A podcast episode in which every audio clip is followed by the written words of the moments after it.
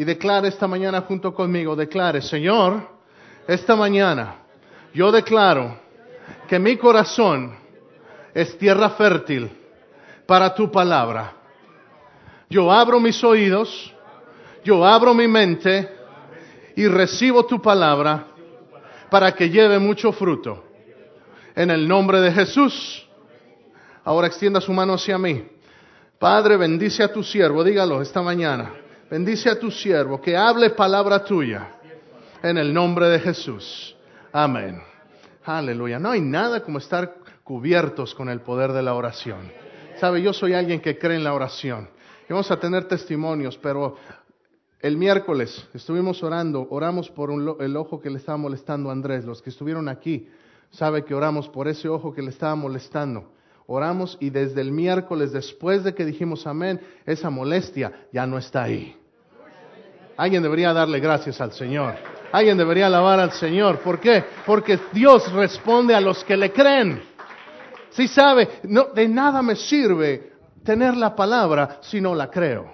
De nada me sirve leerla y conocerla. ¿Sabe? Así eran los fariseos. Los fariseos sabían la palabra de Dios. Hay mucha gente allá afuera que sabe de Dios, que conoce la palabra. Es más, hay gente que va de casa en casa, usted y yo los conocemos, y que se saben la palabra de Dios bien y la usan. Están, están malentendidos, están engañados por mentiras del enemigo, pero conocen la palabra.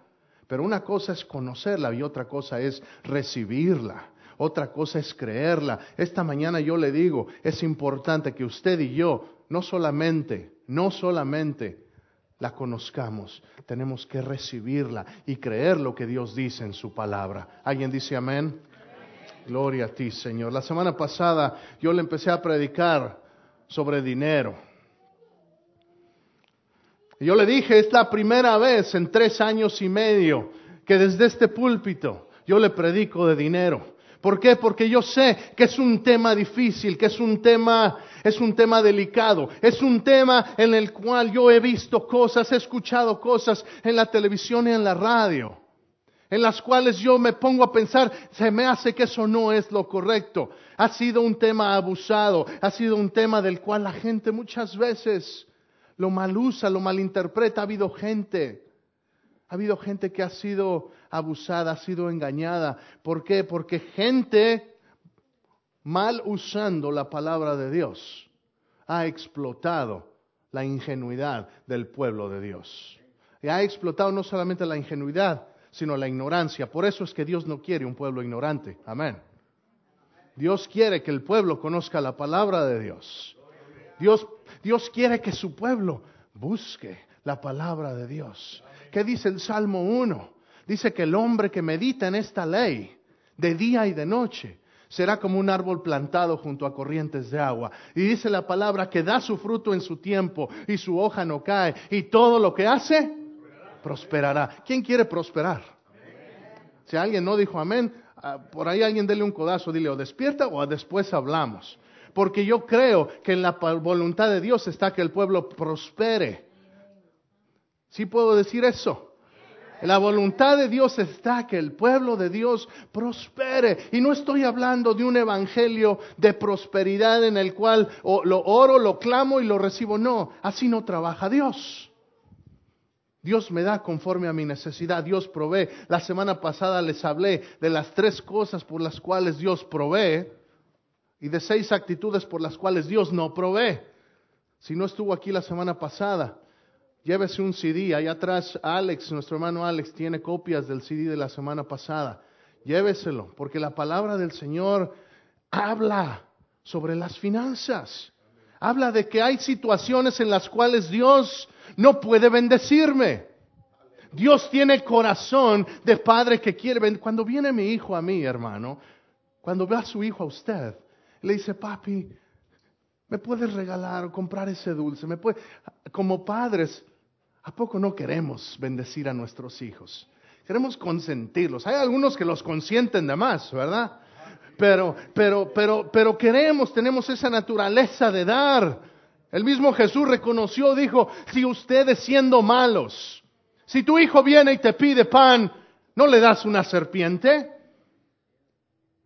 Le das algo bueno. Dice, bueno, si vosotros siendo malos sabéis dar buenas cosas, cuánto más vuestro Padre Celestial os dará todo lo que necesitan. Sabe, yo tengo todo lo que necesito. Yo no soy pobre, yo soy rico. ¿Por qué? Porque mi riqueza no pertenece a esta tierra. Yo, yo creo que todavía no despiertan esta mañana, hermanos. Todavía no están aquí. Mi riqueza está en el cielo. La Biblia dice que tengo que hacer tesoros no aquí en la tierra, sino tesoros allá en el cielo. Eso no significa que Dios quiere que yo viva en la miseria, Dios quiere que yo trabaje. En la palabra del Señor está escrito que las manos del, diligente, esas atraen bendición. Pero en el libro de Proverbios lo leímos varias veces la semana pasada, que el que se acuesta, el que se duerme, dice un poco de doblar las manos, un poco de dormitar, dice eso te va a traer pobreza. Hay mucha gente que dice, Señor, ¿por qué no me bendices? Pues porque no te levantas de tu, de tu sofá y te bañas y te rasuras y te vas a buscar trabajo. Hay gente que necesita despertar. Dios bendice a aquel que le busca y que es diligente. Está en la palabra del Señor, hermanos.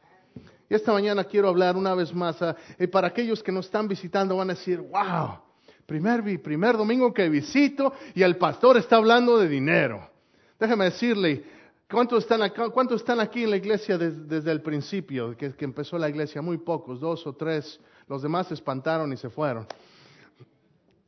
Pero la realidad de las cosas es que estos son testigos que de, este tema yo no he hablado. Así que esta mañana confía en mí.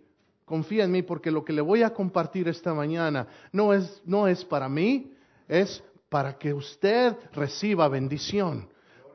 Esta mañana voy a hablarle del diezmo. Todos digan diezmo. Aleluya. abra su Biblia en Malaquías 3, versículo 8. Malaquías capítulo 3, versículo 8.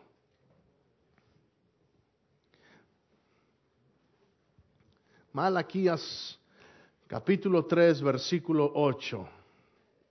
vamos a leer cuatro versículos en este, en este libro del Antiguo Testamento, Malaquías 3, capítulo, capítulo 3, versículo 8.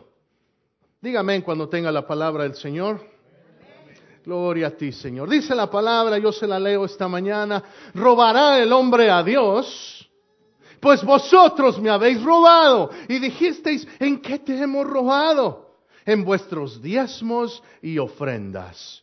Malditos sois con maldición, porque vosotros, la nación toda, me habéis robado. Traed todos los diezmos al alfolí y haya alimento en mi casa y probadme ahora en esto. Todos digan, probadme dice Jehová de los ejércitos, si no os abriré las ventanas de los cielos. Diga, abriré. Aleluya. Y derramaré sobre vosotros. Diga, derramaré. Bendición hasta que sobreabunde. Reprenderé también por vosotros al devorador, y no os destruirá el fruto de la tierra, ni vuestra vida en el campo será estéril, dice Jehová de los ejércitos. Y todas las naciones os dirán bienaventurados, porque seréis tierra deseable, dice Jehová de los ejércitos.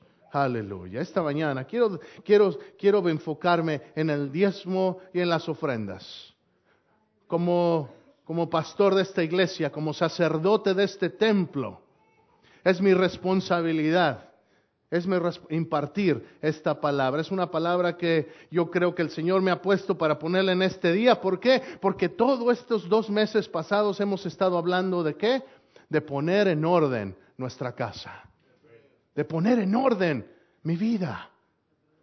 Y el Señor ha estado hablándonos de que tengo que poner en orden mis actitudes del corazón, que tengo que poner en orden mi lengua, pero también tengo que poner en orden mis finanzas. ¿Por qué? Porque es una manera de alabar a Dios, en la manera en cómo yo administro lo que Dios me ha dado. La semana pasada le dije, todo le pertenece a Dios. Todo es de Dios. Yo soy dueño de qué? De nada. Yo no tengo nada. Todo lo que tengo lo tengo. ¿Por qué? Porque Dios me lo ha permitido que yo lo tenga para administrarlo. Pero el dueño de todo es Dios. Y cuando yo comprendo que Él es el dueño de todo, entonces yo le dije, yo pierdo el derecho de decidir y yo tengo la responsabilidad de obedecer lo que el dueño me diga que tengo que hacer. Y esta mañana la palabra del Señor me dice, tengo que diezmar. Déjame decirle, hay gente que ha escuchado, bueno, el diezmo es del Antiguo Testamento. El diezmo es una situación que, se dio en el Antiguo Testamento. Esta mañana quiero decirle la primera verdad número uno. El diezmo es para hoy. El diezmo es, y se lo voy a probar, hermano. escúcheme una cosa, al, al, predicar yo esto, si usted está de acuerdo, gloria a Dios, si usted no está de acuerdo, pruébelo en la palabra. Sea usted el que decida que el Espíritu Santo sea el que nos muestre y nos revele a todos qué es lo que dice. Pero yo veo, yo veo que el diezmo es para hoy. Si va usted, por favor, al libro de Génesis, capítulo 14. Libro de Génesis capítulo 14. Y mientras usted va ahí, le decía a gente que dice, no, el diezmo ya es, es, nada más del Antiguo Testamento. Y yo le dije, bueno, pues si, hay, si, es, si es nada más del Nuevo Testamento, entonces yo veo que en el libro de los Hechos la gente no daba el diezmo, la gente lo daba todo. Así que aquí le damos la bienvenida. Tráiganos todo. Génesis capítulo 14, versículo 20. ¿Ya lo tiene? Gloria al Señor. Dice la palabra del Señor. Voy a leer a partir del 18. Entonces Melquisedec, rey de Salem y sacerdote del Dios Altísimo. ¿Quién era este Melquisedec? Era un rey y también era un qué? un sacerdote, ponga atención a eso. Era un sacerdote del Dios Altísimo, sacó pan y vino y bendijo a quién? Bendijo a Abraham. Dijo, bendito sea Abraham del Dios Altísimo, creador de los cielos y de la tierra, y bendito sea el Dios Altísimo que entregó tus enemigos en tus manos. ¿Y qué dice? Y le dio a Abraham los diezmos de todo. Y le dio a Abraham los diezmos de todo. Esto fue antes de la institución de la ley, hermanos. El diezmo empezó aún antes de la institución de la ley. No solamente lo veo ahí, lo puedo ver también. Lo puedo ver también en el libro de Génesis 28, en el capítulo 28, pase unas páginas más adelante. 28, versículo 22. Y es un voto que está haciendo Jacob en Betel. Y en el versículo 22 dice, y esta piedra que he puesto por señal será casa de Dios y de todo lo que me dieres, el diezmo apartaré para ti. Esto es antes de la ley. Quiero que entendamos una cosa. El diezmo fue establecido antes de que se estableciera la ley. La ley solamente vino a ratificarlo, vino a darle validez, Él vino, vino simplemente a confirmar que en realidad eso es algo que Dios demanda. Es más, vemos que en la ofrenda sacrificial de Génesis, de los primeros capítulos, Caín y Abel ya traían ofrendas delante de Dios.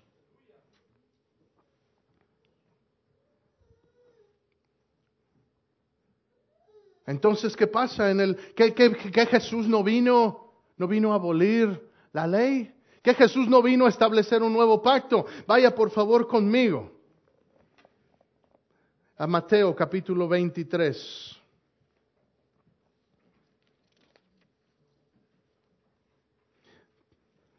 Primero vamos al 5, perdón hermano, Mateo capítulo 5. Mateo capítulo 5, versículo 17 que Jesús no vino a cambiar, a eliminar lo que la ley decía. Mateo capítulo 5, versículo 17, ¿qué es lo que dice Jesús? Dice, no penséis que he venido para abrogar la ley o los profetas, no he venido para abrogar, sino para cumplir la ley. Jesús vino a cumplir la ley. Ahora sí vino a establecer un nuevo pacto. Mateo 26, 28. Jesús está en los últimos momentos de su vida aquí en la tierra. Y dice la palabra que estaban comiendo en el aposento alto. Y dice en el versículo 27, tomó la copa, dio gracias y les dijo, bebé de ella todos, porque esta es mi sangre del nuevo pacto. ¿Sabe? Hay un nuevo pacto por la sangre de Jesús. ¿Qué es eso, pastor? En el pasado, en el Antiguo Testamento, la ley establecía, la ley, la ley establecía que para tener acceso yo a Dios, tenía que hacer un sacrificio cada año que tenía que llevárselo al sacerdote. Tenía que llevárselo y solamente el sacerdote era el que podía entrar en el lugar santísimo en el templo para ofrecer esa ofrenda. Y esa ofrenda se levantaba y lo que representaba ese humo, ese humo lo que representaba era que cubría, cubría, no permitía que mis pecados fueran presentes y entonces hubiera reconciliación con Dios. el derramamiento de las tenían que sacrificar un corderito o una paloma según la familia, según la condición económica. Dios estableció esas leyes. Son las leyes ceremoniales. Jesús sí vino a abrogar las leyes ceremoniales. Pero la ley moral, esa persiste.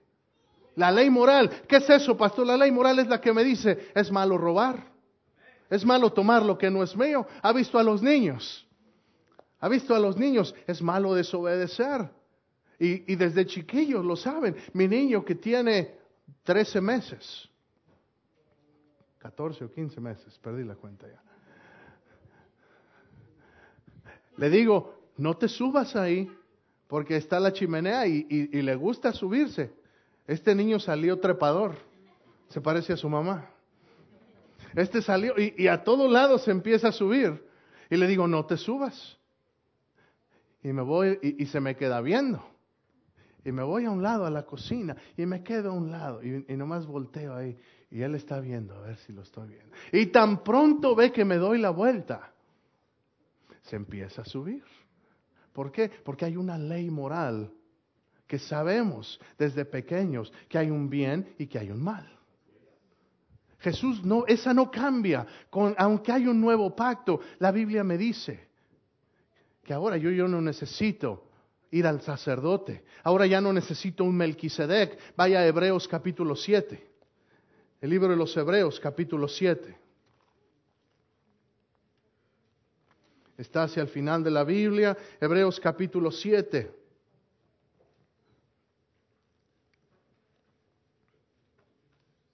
Porque este Melquisedec, rey de Salem, sacerdote del Dios Altísimo, salió a recibir a Abraham, que volvía de la derrota de los reyes, le bendijo y está hablando sobre Melquisedec. Versículo 4, considerad pues cuán grande era este, a quien aún Abraham el patriarca dio diezmos del botín. Ciertamente, los que de entre los hijos de Leví reciben el sacerdocio, tienen mandamiento de tomar del pueblo los diezmos según la ley, es decir, de sus hermanos, aunque estos también hayan salido de los lomos de Abraham.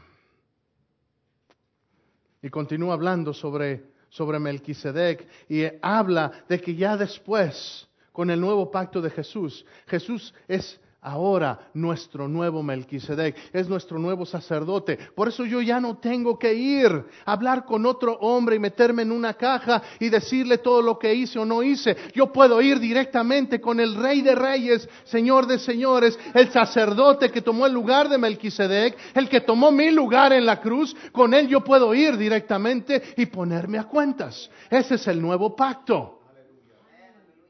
La sangre de Cristo es suficiente. La sangre de Cristo es así limpia. ¿Por qué? Porque el humo del Antiguo Testamento, tarde o temprano el aire se lo disipa. Pero la sangre de Cristo, no hay nada que pueda contra la sangre de mi Señor. No hay nada que pueda. ¿Y eso que tiene que ver con los diezmos, pastor? Ah, si en el Antiguo Testamento, antes de la ley, Abraham fue y dedicó sus diezmos a Melquisedec, ahora cuanto más nosotros a nuestro nuevo sacerdote tenemos que serle fieles. Tenemos que venir y presentar nuestros diezmos a nuestro nuevo sacerdote. Déjeme decirle lo que el Antiguo Testamento ratifica con, los, con la ley, en el Nuevo Testamento simplemente se asume.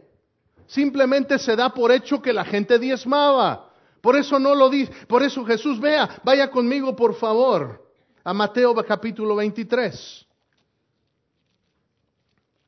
Mateo capítulo 23.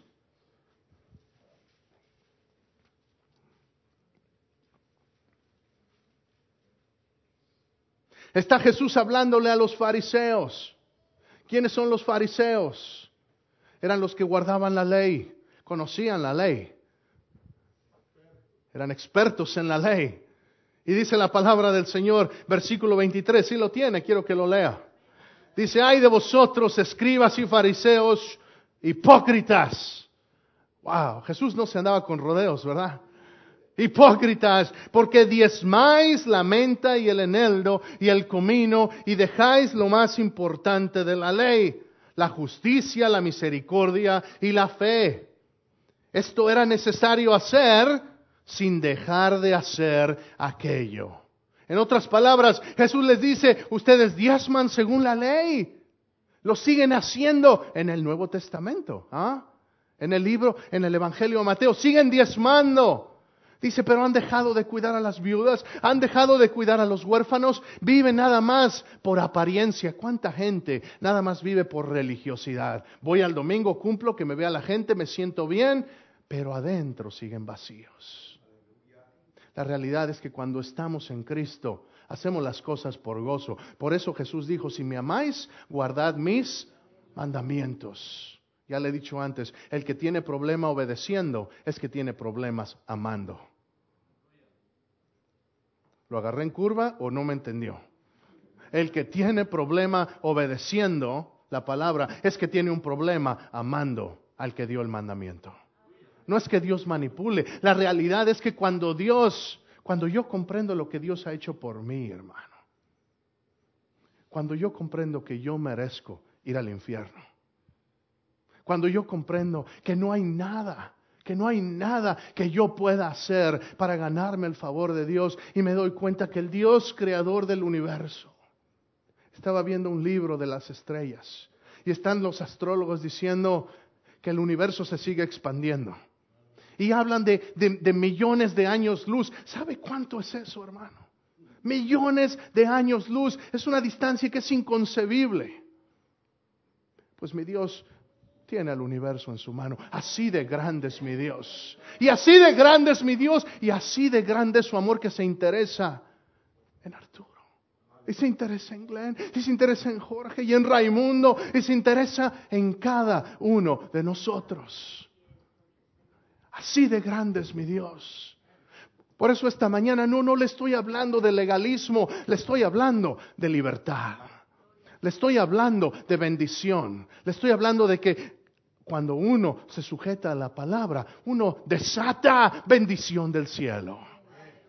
Cuando yo estoy fuera de la voluntad de Dios, aunque Dios quiera bendecirme, no puede porque Dios tiene que, tiene que, si no fuera, tiene, es, es un Dios justo. Si no fuera así, Dios no puede hacer nada que vaya en contra de su naturaleza. Jesús amonestó a los escribas y a los fariseos, debieran hacer eso sin dejar de hacer aquello. En otras palabras, sí, sigan diezmando, pero no descuiden lo demás. El diezmo es para hoy. Es la primera cosa que quiero decirle esta mañana. La segunda cosa que yo veo en la palabra del Señor es que el, el alfolí, el diezmo, pertenece en la iglesia. Vayamos, regrese a Malaquías capítulo 3 si es tan amable. Malaquías capítulo 3. La iglesia es el alfolí. La iglesia es el lugar donde pertenecen los diezmos. ¿A qué se refiere, pastor? Dice el versículo 10, trae todos los diezmos al alfolí. ¿Qué es el alfolí? El alfolí era el lugar donde se, donde se almacenaba los granos, donde se almacenaban la cosecha, donde se almacenaba, donde se distribuía, donde la gente iba para recibir de comer. Déjeme decirle, el alfolí representaba también el lugar donde la gente iba a alabar a Dios. Tres cosas que representa el alfolí. Número uno, donde la gente va a alabar a Dios. Número dos, el lugar donde iban a meditar en la palabra, donde se iban a sentar a los pies del sacerdote y escuchaban la palabra. Y número tres, es el lugar donde había fraternidad. El alfolí es el lugar donde usted se alimenta. Los diezmos pertenecen a la iglesia, a la iglesia donde usted se congrega. Ha habido hermanos que, que de repente se han mudado y me preguntan, pastor, ¿quiere que le siga mandando su diez, el diezmo a la iglesia? Le digo, no, el diezmo pertenece al lugar donde usted se está alimentando. El diezmo pertenece al lugar donde usted se, alimenta. Ha habido que lugar, ocasiones cuando, por ejemplo, nuestro hermano Víctor andaba afuera y no tenía lugar, él mandaba su diezmo. Pero tan pronto encontró iglesia, pues lo estropeó todo y ya tuvo que mandar su, su diezmo para allá. Estoy jugando, hermanos. La realidad es que, es que el diezmo pertenece donde uno se alimenta. Cuando algún evangelista, alguna persona en la televisión o en el radio le pida que mande sus diezmos, eso va en contra de la palabra del Señor. Puede estar en desacuerdo conmigo, pero así es como yo entiendo la palabra de Dios. El diezmo le pertenece a la casa de Dios. El diezmo le pertenece a la casa de Dios. ¿Por qué? Porque la casa de Dios la necesita. Esas luces lo necesitan. Hay cosas que, hay, hay, gastos que lo necesita, pero más que otra cosa es porque Dios quiere saber que hay un espíritu de obediencia en nuestro corazón. ¿Qué es el diezmo, pastor? Entonces, el diezmo es el 10%. Si gano 100, doy 10. Si gano 1000, doy 100. Si gano 1, doy 10 centavos. Cada vez que mis hijos reciben su, dinerito que se ganan por hacer sus cosas en la casa, lo primero que hacemos es apartamos el diezmo. Si reciben un dólar, mi hijo, diez centavos y lo pone en su ofrenda y lo pone como diezmo. Porque una cosa es el diezmo y otra cosa es la ofrenda. El diezmo pertenece en la casa de Dios. El diezmo no es lo que le mando al evangelista que veo en la televisión. O el diezmo no es lo que doy en esta, en esta campaña que estamos teniendo, en, esto, en este proceso que, que les he compartido. Que estoy buscando 20 familias. Para ahorita ya son 15 nada más. 15 familias que se comprometan que en los próximos 3 a 6 meses demos 400 dólares para terminar de pagar ese terreno que hemos comprado. Ya nada más nos faltan 8 mil dólares.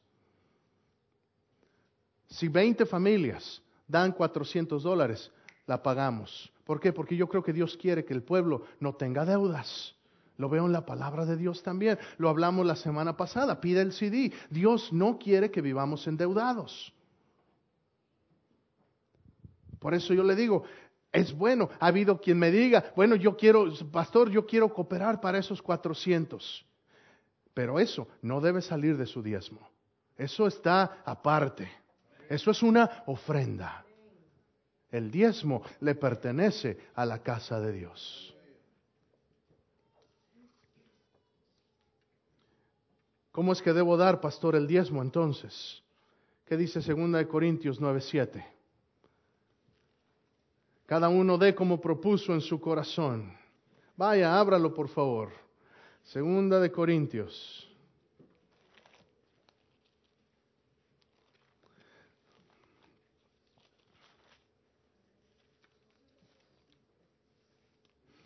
9.7.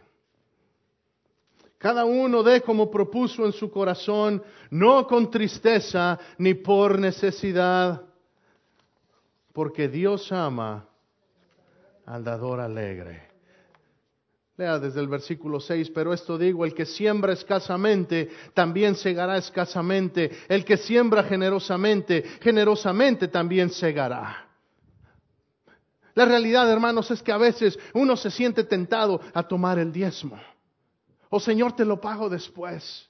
Oh Señor, ¿cómo le voy a hacer si no tengo este diezmo? Ha habido situaciones en las que, si somos honestos, a veces nos sentimos tentados a no darlo. Mi esposa y yo, aún en las situaciones más difíciles, ha habido situaciones en las que yo se lo digo para que, para que vea que todos pasamos. Ha habido situaciones en las que ni cinco dólares podíamos gastar así a la ligera. No lo teníamos. Ahorita tampoco. Se lo digo para que sepa, Dios es siempre mi primer lugar. Y ha habido situaciones en las que a veces, ah, nos aguantamos, pero no. Está la tentación, pero digo, no, esto le pertenece a mi Señor. Esto se lo tengo que dar a mi Señor. No nos va a alcanzar, sí, sí nos va a alcanzar. Yo no sé cómo le vamos a hacer, pero Dios sí sabe cómo le va a hacer. Yo he sido testigo, mi esposa y yo le podemos testificar domingos en los que no sabíamos cómo le íbamos a hacer, llegamos a la iglesia y un sobre con nuestro nombre anónimo, con la cantidad exacta de lo que yo tenía que pagar. Varias veces nos ha pasado, hemos sido testigos de cómo Dios, la cantidad exacta que necesitamos, Dios la provee. ¿Pero por qué? Porque fui fiel, porque Dios puede hacer más con un corazón obediente que con un corazón que tenga dinero.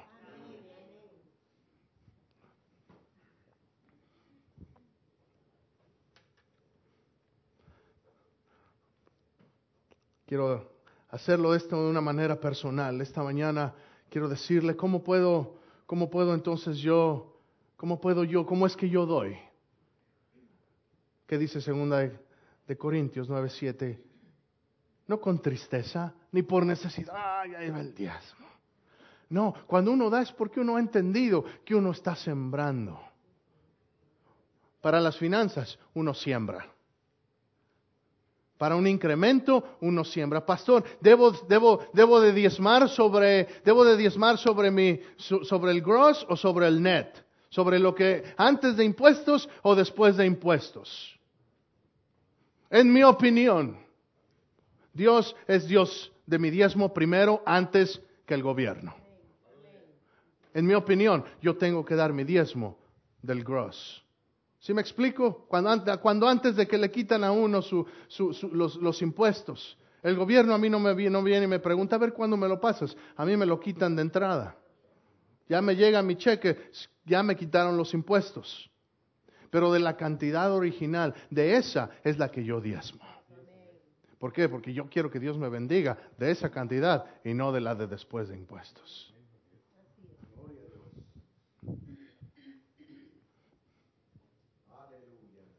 Aleluya.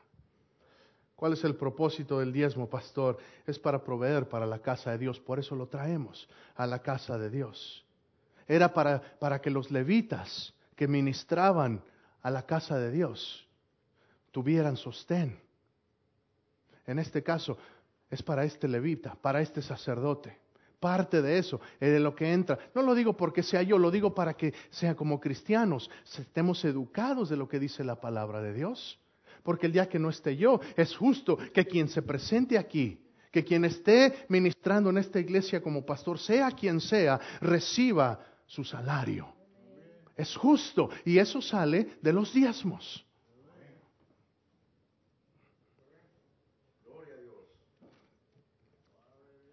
¿Qué más dice segunda de Corintios 9:7? No con tristeza ni por necesidad, porque Dios ama al dador alegre. ¿Qué es lo que hace el diezmo por mí, pastor? El diezmo desata bendición. Si regresamos a Malaquías 3:10. Dice, hay alimento en mi casa y probadme ahora en esto. Probadme ahora en esto. ¿Por qué será que Dios nos dice, pruébame en esto del diezmo, porque con esto del dinero a veces uno se quiere agarrar. Uno es, difícil, ¿por qué? Porque uno entiende, pues yo trabajé duro por esto. Y, uno, y es difícil abrir la mano. Pero déjeme decirle, cuando uno abre la mano para el Señor, uno le está abriendo la mano para que Él se la llene. Para que Él se la llene. Esa es y dice, y dice Dios, pruébame, pruébame, inténtalo. ¿Será que funciona? No lo dice el pastor, lo dice la palabra del Señor. Pruébame ahora en esto. y verás. Si no os abriré las ventanas de los cielos, derramaré sobre vosotros bendición hasta que sobreabunde. ¿Qué pasa entonces, pastor? Pues si vivo bajo la gracia y, y me las estoy viendo difícil, puedo puedo no dar el diezmo y hasta que se me componga la situación, entonces volver a empezar. ¿Qué es lo que dice la palabra? Ahí mismo en Malaquías 3.8, robará el hombre a Dios. ¿En qué te he robado? En diezmos y ofrendas. No dice, si estás bien das o si no estás bien no des. La Biblia asume que damos, no importa la circunstancia. ¿Sabe? Dijo Jesús, mejor es dar que recibir. ¿Por qué? Porque tenemos un Dios que dio, Juan 3:16, porque de tal manera amó Dios al mundo que dio a su Hijo unigénito. Hay bendición cuando damos. No importa cuánta es la cantidad. Estudiantes que quizás reciban poco. No importa cuál sea la cantidad. Tenemos que dar. ¿Por qué? Porque si no, ¿qué es lo que dice versículo 9? Malditos sois con maldición. Si nunca, si nunca ha diezmado, esta mañana rompa la maldición sobre su vida y diezme. De esto se trata, hermanos. Como pastor yo quiero verlo bendecido. Como pastor yo quiero que esta iglesia sea bendecida. Y hasta el día de hoy, déjeme decirle, somos una iglesia bendecida porque este, este edificio cero deudas. ¿Por qué? Porque yo creo que hemos sido fieles. Porque en lo mucho y en lo poco hemos sido fieles. Porque cada mes, 400 dólares para los misioneros.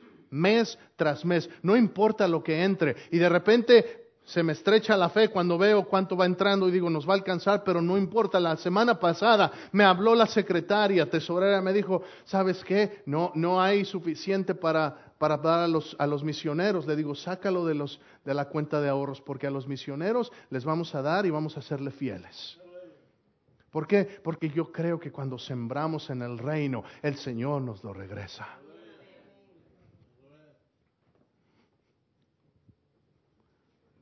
El diezmo le pertenece a Dios, amén. Entonces ese 10%, ese ni es suyo.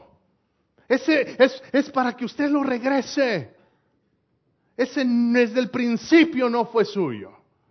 Regréselo al Señor. Y entonces a partir, dijo, dijo, dijo Billy Graham, dijo Billy Graham, ese 10%, ese ni siquiera me pertenece a mí. Billy Graham, un, un gran evangelista de, de este país.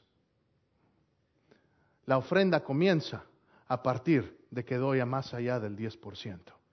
Es ahí realmente cuando empiezo a dar. Es lo que dijo este predicador. Lo que yo veo en la palabra es que el diezmo es el 10%, lo que doy por encima de ese 10%, lo que doy a misiones, lo que doy para el terreno, lo que doy a donde sea. Esa es la ofrenda. Esa es la diferencia entre diezmos y ofrendas, hermanos. Puedo decidir entonces a dónde doy mi ofrenda. Amén. La ofrenda, si usted, si el Señor lo mueve en su corazón a dársela a algún evangelista que, que, viene, por eso cuando viene algún hermano que nos visita, como la próxima semana, no le damos los diezmos. Los diezmos son de casa. Pero por eso levantamos una ofrenda especial para ellos.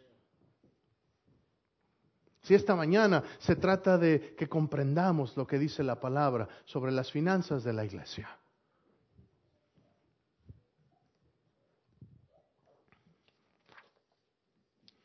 ¿Qué pasa entonces si me quedo con el diezmo, pastor?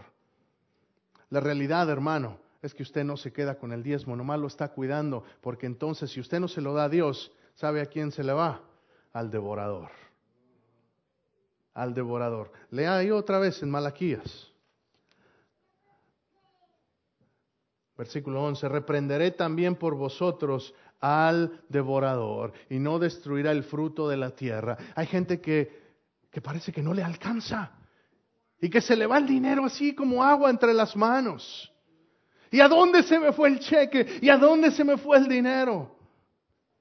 El devorador, si no está siendo fiel a Dios, y ahora déjeme decirle una cosa, Pastor, ¿será que por, eso me, así me ha ido mal? ¿Por eso es que la economía está así? No, la realidad es que a veces por ignorancia no lo habíamos hecho.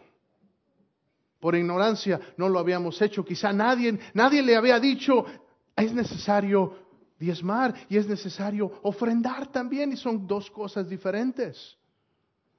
Quizá nadie le había dicho eso, pero ahora que lo sabemos, entonces ya no hay excusa para decir, Señor, yo no sabía. La palabra del Señor esta mañana ahora demanda de nosotros obediencia. Por eso esta mañana no he recogido diezmos y ofrendas aún, porque quiero darle la oportunidad esta mañana de que usted siembre, de que usted responda a la palabra del Señor, de que sembremos. Pastor, si doy mi diezmo, mi situación económica va, a mejorar. Si doy mi diezmo, ¿puedo esperar un incremento sobrenatural en mi vida? La Biblia me dice, probadme ahora en esto. Yo no sé cómo le hace Dios. Ni soy Dios para, ni, ni tengo la mente de Dios para saber por qué hace una cosa con unos y otra cosa con otros. Pero una cosa sé, Dios se se agrada con el corazón obediente. Y cuando le obedezco, le abro la puerta a Él para que me bendiga. ¿Me va a bendecir a la semana o al mes? ¿O cuándo me va? ¿Cuándo puedo esperar que el Señor me regrese? Cuando diezmamos, no damos esperando a cambio. Damos en obediencia. Tú me pides 10, el 10%, aquí te lo doy, Señor. No lo doy no, no, no, estoy, no, no, estoy negociando con Dios. No estoy negociando la, la bendición. No estoy comprando la bendición de Dios. Estoy siendo obediente. Y cuando soy obediente, entonces me posiciono para que la bendición caiga. Aleluya. ¿Qué pasa si mi esposo no es creyente y no quiere frenar o no quiere diezmar. Discuta la posibilidad de hacer el experimento de diezmar por tres meses. O pastor, realmente no estoy seguro de que eso sea verdad. Lo que usted, déjeme decirle, yo, lo, yo le pongo el reto. Experimente por tres meses. Experimente por tres meses. Si nunca ha diezmado, diezme. Pastor, no me va a alcanzar. Yo le digo, pruebe a Dios. Pruebe a Dios. Diezme y ofrende. siembre. Tres meses. Y después de tres meses, platicamos. Y yo, y yo le garantizo, no porque yo sepa algo, lo único que yo sé es que mi Dios no miente. Eso yo lo sé. Mi Dios no miente y Él dice que, lo que, que, que, Él va a abrir las ventanas de los cielos y que va a abundar. Que no me va a faltar. No me va a faltar. La palabra está llena de promesas. Joven fui y envejecido y no he visto justo desamparado ni su simiente que mendigue pan. Sí, a veces nos vamos a ver apretados. Muchas son las aflicciones del justo, pero ¿de cuántas? De todas lo rescatará Jehová. ¿De cuántas? De todas las va a rescatar Jehová. Si Dios no me promete una vida de color de rosa, pero Dios me promete una vida de victoria. Es una diferencia. No significa que todo me va a salir bien, pero sí significa que aunque ande en valle de sombra de muerte, no temeré mal alguno, porque tú estarás conmigo. Porque aderezas mesa delante de mí, preparas mesa delante de mí en presencia de mis angustiadores. Mire, cuando estoy en obediencia con Dios, no se trata del dinero, se trata del corazón. Se trata del corazón. Esta mañana la palabra del Señor me dice, prueba a Dios, prueba a Dios, prueba a Dios. Quizás has dado, el 10%. Yo te, yo, yo te invito, ofrenda, da un poco más, siembra, siembra en la palabra. Siembra en la palabra. ¿Por qué? Porque sí, el Señor te va a bendecir. El Señor te va a bendecir. Entiéndame, yo, sé que ha habido gente que ha abusado, que cuando yo veo en la televisión cosas que dicen y hacen, que hay algo en mi espíritu que me, que me dice, ah, eso no, eso, eso no está bien. Pero esta mañana yo le pido, yo le pido que sea el Espíritu Santo el que usted deje que le hable. y reciba esta palabra que yo le he compartido esta mañana.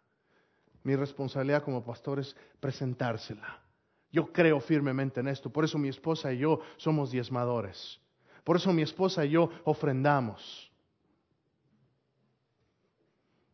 Aún en momentos de necesidad es cuando a veces más generosos hemos sido. ¿Por qué? Porque yo creo, yo creo que Dios responde su palabra. Yo creo que Dios respalda su palabra. Aleluya. Esta mañana, en un momento, vamos a hacer dos cosas. La primera, vamos a levantar diezmos y ofrendas. Le voy a pedir a mis hermanos músicos que regresen, por favor. En aquel entonces, lo que hacía la gente era traía su diezmo al alfolí, lo traía directamente hasta el frente. No lo vamos a hacer así aquí esta mañana, vamos a dejar que los sugieres pasen. Si alguien necesita un sobre, ahí atrás uh, los sugieres van a tener para que levante la mano. Queremos darle la oportunidad a todos de que bendiga. No, no, no, no es manipulación. Si no quiere, no lo dé. Si no quiere, no lo dé. Si no, si no trae y no quiere, no lo dé. Aquí no manipulamos. Aquí yo vengo a decirle lo que, lo que yo creo, lo que veo que en la palabra de Dios me dice. Si usted quiere dar, siempre dice la palabra, y ahí en el mismo sobre, en el mismo sobre dice, cada uno dé como propuso en su corazón. No con tristeza, ni por necesidad, ni porque el pastor le esté doblando la mano. Aquí no hacemos eso, hermanos. Aquí usted da. Y déjeme decirle una cosa más. Aquí yo no veo quién da o quién no da. De los únicos que sí veo son de la gente que sirve, de mis siervos líderes. ¿Por qué? Porque yo no quiero, yo no quiero rateros sirviendo en la casa de Dios. Yo no quiero gente que le robe a Dios. ¿Por qué? Porque si le están robando a Dios, me están trayendo maldición a esta casa.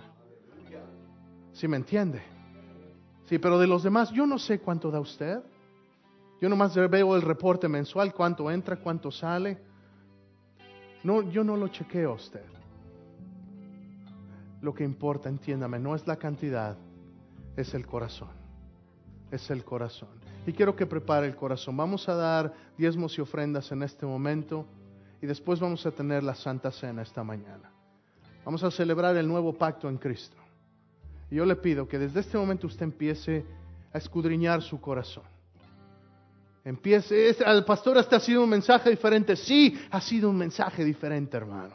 Ha sido un mensaje de instrucción a la iglesia. Ha sido un mensaje que necesitamos comprender como hijos de Dios. Como hijos de Dios, tengo que obedecer a mi Padre, porque todo le pertenece a Él. Todo le pertenece a Él. Mis hermanos sugieres, Andrés, Juventino, si me pueden ayudar.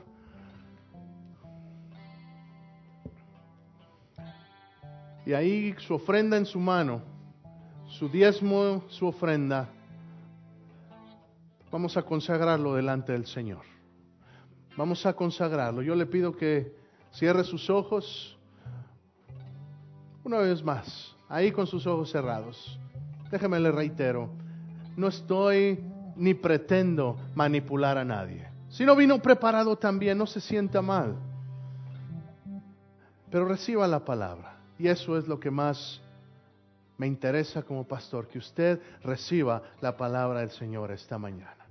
Vamos a consagrarlo. Pongo ahí, póngalo sobre su mano y vamos a orar. Padre, en el nombre de Jesús esta mañana queremos entregarte nuestro diezmo y nuestra ofrenda, Señor. Padre, comprendemos que tu palabra nos habla claramente, Señor, sobre el diezmo. Que tú demandas, Señor, que seamos obedientes y que no solamente demandas, sino que prometes bendición. Esta mañana yo te pido que tú confirmes en nuestro corazón lo que tu palabra nos ha mostrado esta mañana.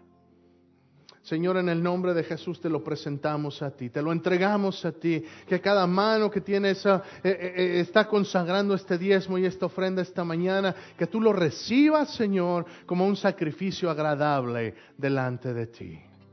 Señor, te lo entregamos en el nombre precioso de Jesús. Amén.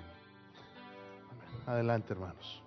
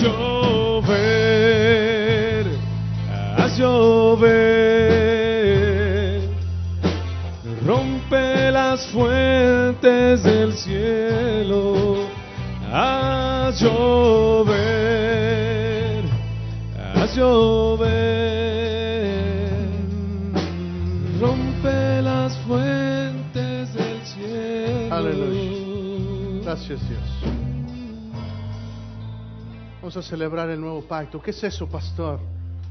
Celebramos que Cristo murió en la cruz, pero que no se quedó ahí. La cruz se quedó vacía. Sepultaron a Cristo, sí, sí lo sepultaron. Pero al tercer día la Biblia declara que vino un ángel para abrir, eh, para mover esa piedra. ¿Por qué? Porque la muerte no pudo contener a mi Señor. Cristo no está muerto, Él está vivo. Cristo no está muerto. Déjame decirle una cosa. Sí, apláudale a su Señor. Él no está muerto, Él está vivo. Él está reinando. Y dice la palabra que Él está sentado a la diestra del Padre. Y platicaba con alguien esta semana y sabe, me decía, a mí se me hace que ya no está sentado, a mí se me hace que ya está parado porque ya se está preparando para venir por su pueblo. Vemos lo que ha pasado en Chile, vemos lo que ha pasado en Indonesia, vemos lo que, hemos, lo que ha estado pasando, terremotos, tsunamis, guerras. El Señor está a la puerta. Cristo ya viene. Cristo ya viene, hermano.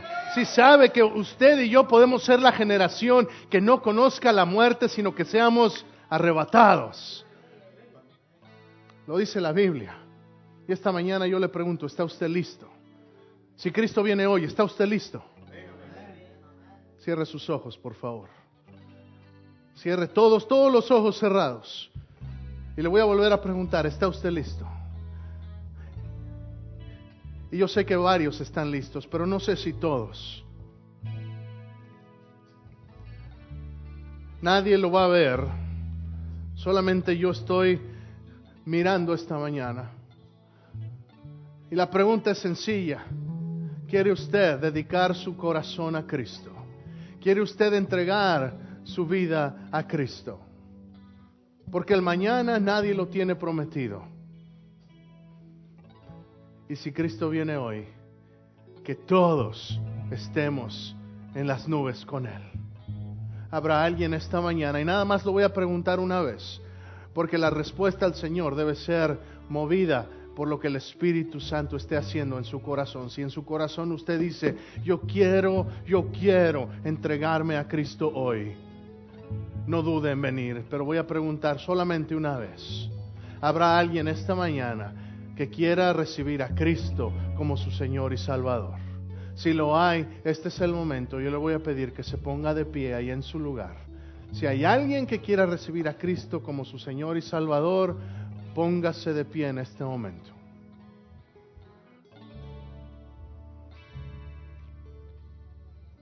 Aleluya. Si no hay nadie, entonces, así con sus ojos cerrados, la Biblia dice que al tomar la Santa Cena lo hemos de hacer de manera digna. Dice, cada uno debe probarse a sí mismo al comer el pan, al beber la copa, porque el que la bebe indignamente, se atrae juicio sobre su vida. Esta mañana póngase a cuentas con Dios. Si hay algo que, que tenga que confesar, este es el momento. confiéselo. Primera de Juan 1.9, si confiesas tu pecado, Él es fiel, Él es justo para perdonar de todo tu pecado y limpiarte de toda maldad. Ponte a cuentas.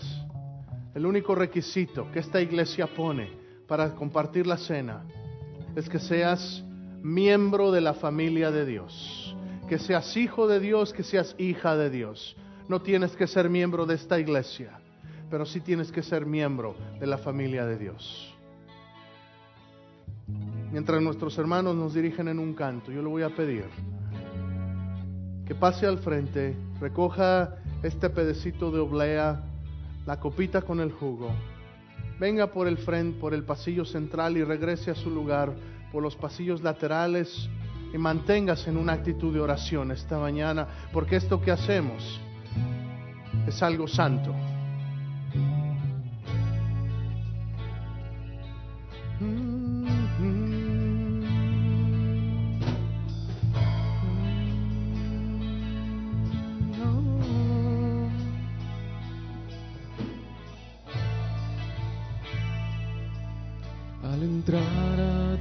Santo lugar, me asombra que me pueda acercar para ver tu gloria y tu belleza y adorarte en